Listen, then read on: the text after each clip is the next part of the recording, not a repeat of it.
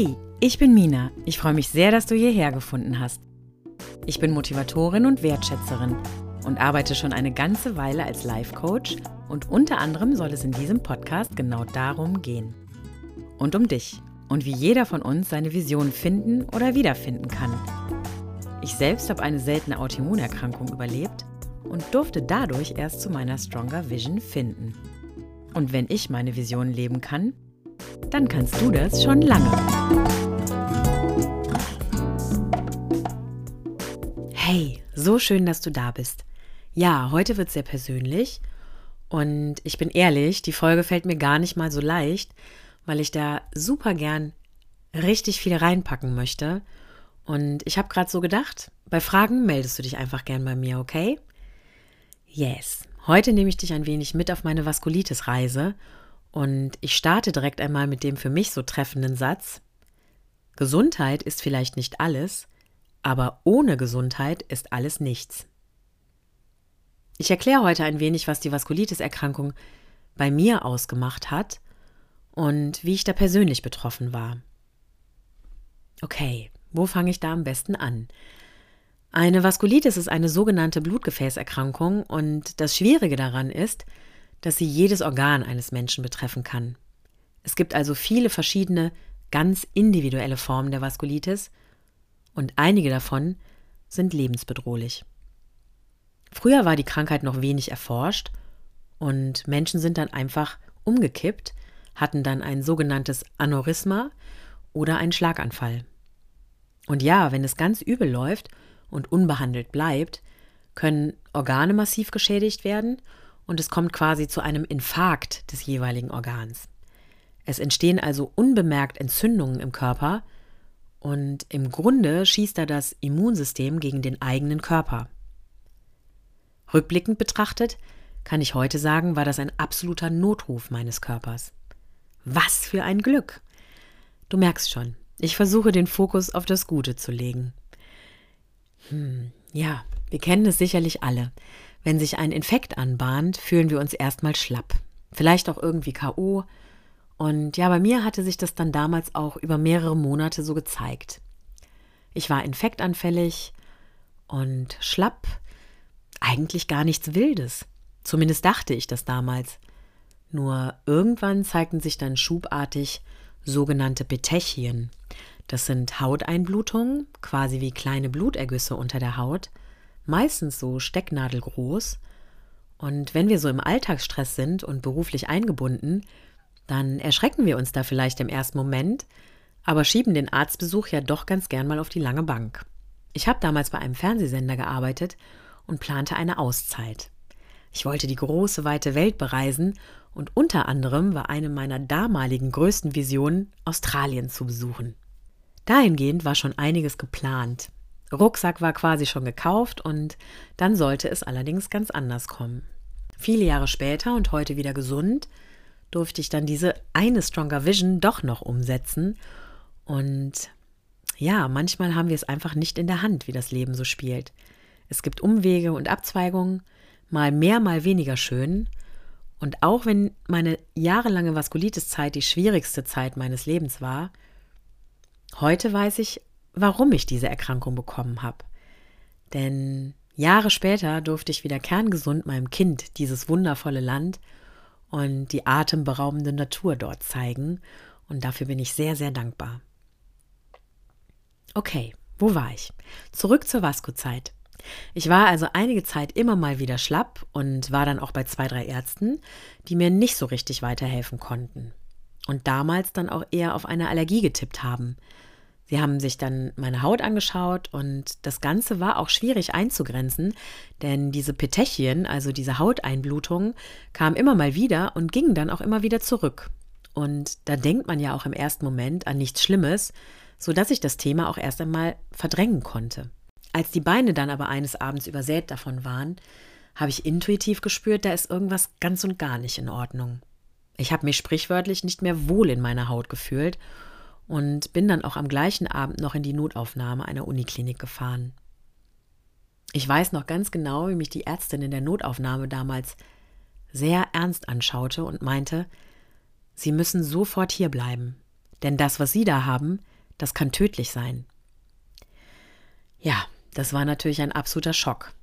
Und wie das so ist, ich habe das anfangs auch überhaupt nicht ernst nehmen können. Ich hatte ja gar keine Zeit fürs Kranksein. Und ich wollte ja auch auf meine Weltreise gehen. Ja, ich war damals auch noch nie über einen längeren Zeitraum im Krankenhaus. Und das sollte sich dann von da an auch ändern. Ich wurde an dem Abend sofort stationär aufgenommen und mein Leben änderte sich von heute auf morgen schlagartig. Da die Vaskulitis damals noch eher unerforscht war, bekam ich den Auftrag von Arztseite, so meinen gesamten Körper zu scannen. Das bedeutet, ich sollte jede Facharztrichtung durchlaufen, um den Ursprung, also den Herd der Erkrankung ausfindig zu machen. Denn die Blutwerte gaben ebenfalls wieder, da ist etwas ganz und gar nicht in Ordnung. Damals wurde ich dann mit hochdosierten Medikamenten eingestellt, damit die Entzündung erstmal zurückfährt und das Immunsystem sich beruhigen kann. Somit wurde quasi versucht, die Krankheit in Schach zu halten. In der Uniklinik musste ich dann verschiedene Untersuchungen machen lassen, musste meine Beine hochlagern und durfte mich quasi nicht mehr bewegen. Da das Blut ja zwangsläufig in die Beine schießt und man erstmal schauen musste, welche Organe gegebenenfalls betroffen sind, damit ich eben nicht einfach so umkippe. Meine Schmerzen kamen dann erst später dazu, sodass ich mich auch später oft nicht mehr schmerzfrei bewegen konnte. Ja, durch familiäre Kontakte war ich schulmedizinisch wirklich in einer sehr guten Betreuung. Und ich kann mich auch noch ganz genau daran erinnern, dass irgendwann eine ganze Menge Ärzte und Professoren um mein Bett herumstanden und es hieß, wir würden sie super gern zu Forschungszwecken unseren Studenten vorstellen. Ich glaube, du kannst dir vorstellen, damit war ich in der damaligen Situation völlig überfordert. Und das konnte ich dann damals auch nicht. Wobei ich heute natürlich weiß, es wäre für die Forschung sicherlich richtig und wichtig gewesen. Ja, nachdem ich dann wirklich von fast allen Fachrichtungen gecheckt wurde, wie zum Beispiel HNO, aber auch die Zähne wurden gecheckt, die Lunge, Magen, Dermatologie, Rheumatologie habe ich durchlaufen, wurde unter anderem auch ein MRT vom Kopf gemacht, denn das Ganze kann halt auch das Gehirn betreffen. Ja, bei mir war erstmal fast alles ergebnislos, was natürlich auch total überforderte. Wenn man nicht weiß, woher kommt die Erkrankung und wie sieht der nächste Tag aus, da entwickelt sich automatisch Angst und später fand ich mich dann auch immer wieder auf der Krebsstation zur Kontrolle wieder, weil meine Blutwerte ebenso besorgniserregend waren. Die ganze Zeit war natürlich geprägt von Unsicherheit und auch schlechten Gedanken. Von Arztseite hieß es oft, ich muss vorsichtig sein bei jeder Art von Infekt, also sei es ganz banal eine Erkältung oder ein Magen-Darm-Infekt, das könne schon übel für mich sein, weil es eben triggern kann. Also begann von da an auch eine gewisse Zeit der Isolation für mich. Daher kann ich schon sagen, ich habe Corona-ähnliche Zustände mit Mundschutz und Co. ja schon vor mehr als zehn Jahren erlebt. Naja, und von außen sah man mir das Ganze gar nicht so an. Menschen mit Autoimmunerkrankungen leiden auch häufig darunter, dass es wenig Verständnis aus dem Umfeld für die Erkrankung gibt. Denn man sieht ja nichts Offensichtliches. Es ist also kein offensichtlicher Beinbruch zu sehen, den man so als Außenstehender wahrnehmen kann. Heute weiß ich, dass Vaskulitiden durch ganz normale grippale Infekte, durch Antibiotika bzw. Medikamenteneinnahmen oder auch durch Impfungen entstehen können und Menschen jeden Alters betreffen können. Kinder bekommen das zum Glück meistens nicht als chronische Form. Und es gibt auch immer wieder Dinge, die in der Erkrankung stark triggern können, wie zum Beispiel Stress, Ernährung, neue Medikamente, Infektionen oder auch Antibiotika. Und daher musste ich damals vorsichtig sein oder wurde das dann auch zwangsläufig. Bei mir kam dann nach vielen Untersuchungen endlich heraus, dass unter anderem die Nieren betroffen waren und zum Glück habe ich einen ganz tollen Nierenfacharzt gefunden, der bis heute regelmäßig meine Blutwerte checkt und mir natürlich auch davon erzählt, wie es anderen Menschen damit ergangen ist. Und aus dem Grund darf ich schon sehr, sehr dankbar sein.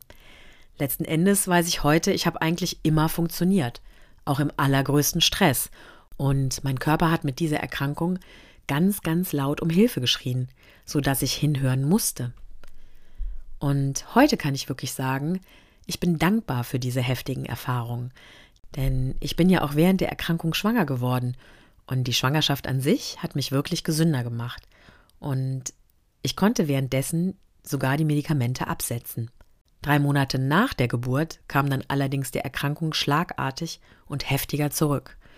Das hat dann oft hormonelle Gründe und von da an wusste ich auch, ich muss und ich will was verändern.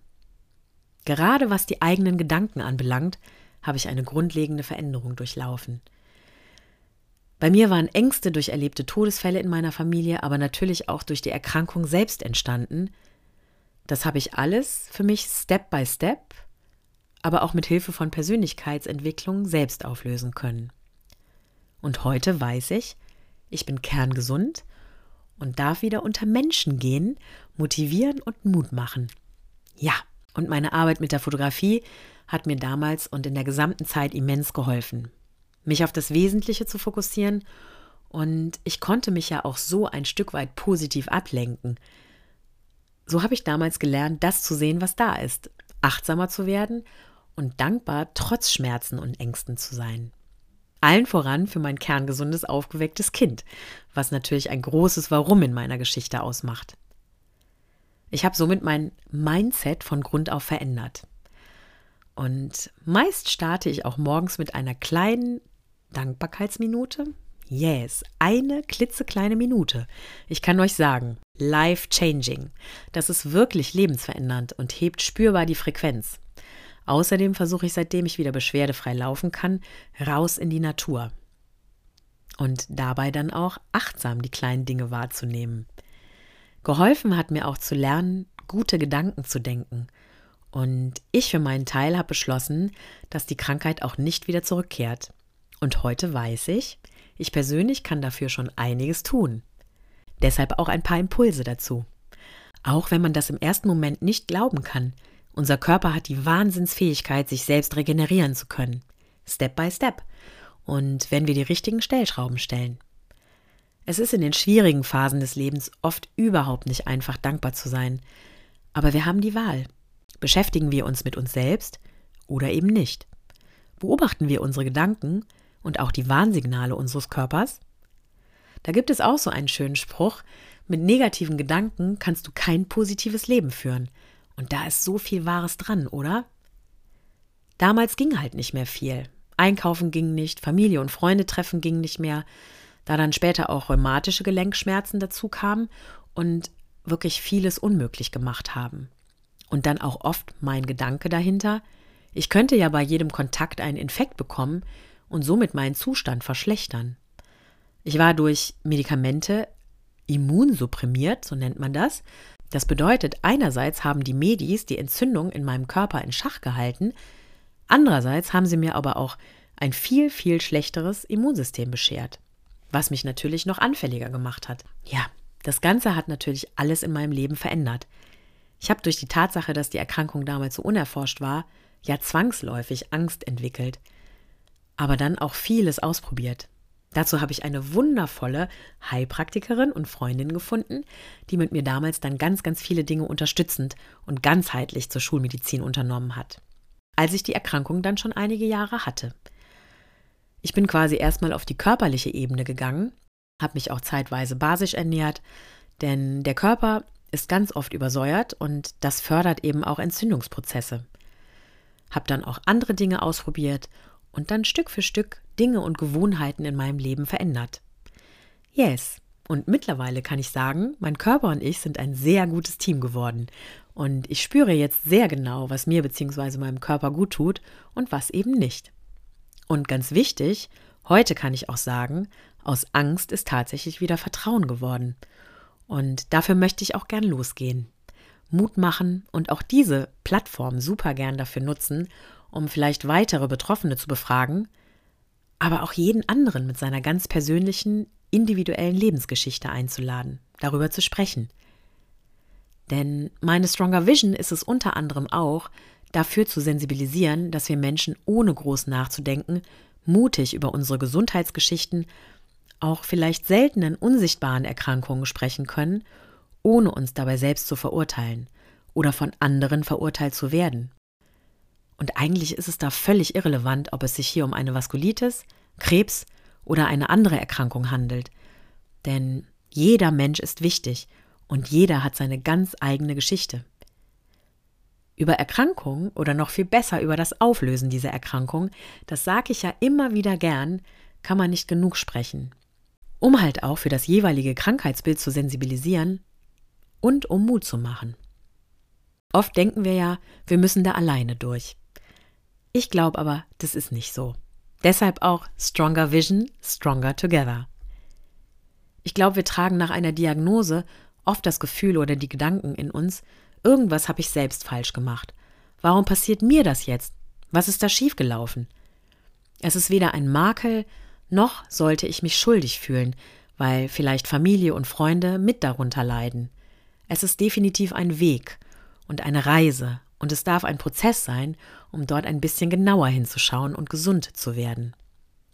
Wir neigen ja eher dazu, leise vor uns hinzuleiden und werden eben in unseren Sorgen und Ängsten manchmal auch nicht wirklich verstanden oder gesehen. Und vielleicht denken wir sogar, was soll der ein oder andere jetzt von mir denken? Ich funktioniere ja nicht mehr so wie üblich. Und früher hieß es ja auch oft, Krankheit ist ein Zeichen von Schwäche und über Krankheit redet man nicht. Da hat sich ja zum Glück schon so einiges getan und verändert. Und vielleicht fragt sich der eine oder andere in einer ähnlichen Situation mitunter auch, und jetzt, wie soll ich eine unheilbare Erkrankung in eine heilbare wandeln können? Geht das überhaupt? Ich glaube wirklich, wenn wir bereit sind, unsere Perspektive ein klein wenig zu verändern und Mini-Steps angehen, kann uns eine Erkrankung im besten Fall aufzeigen, was wir in unserem Leben verändern oder sogar verbessern können.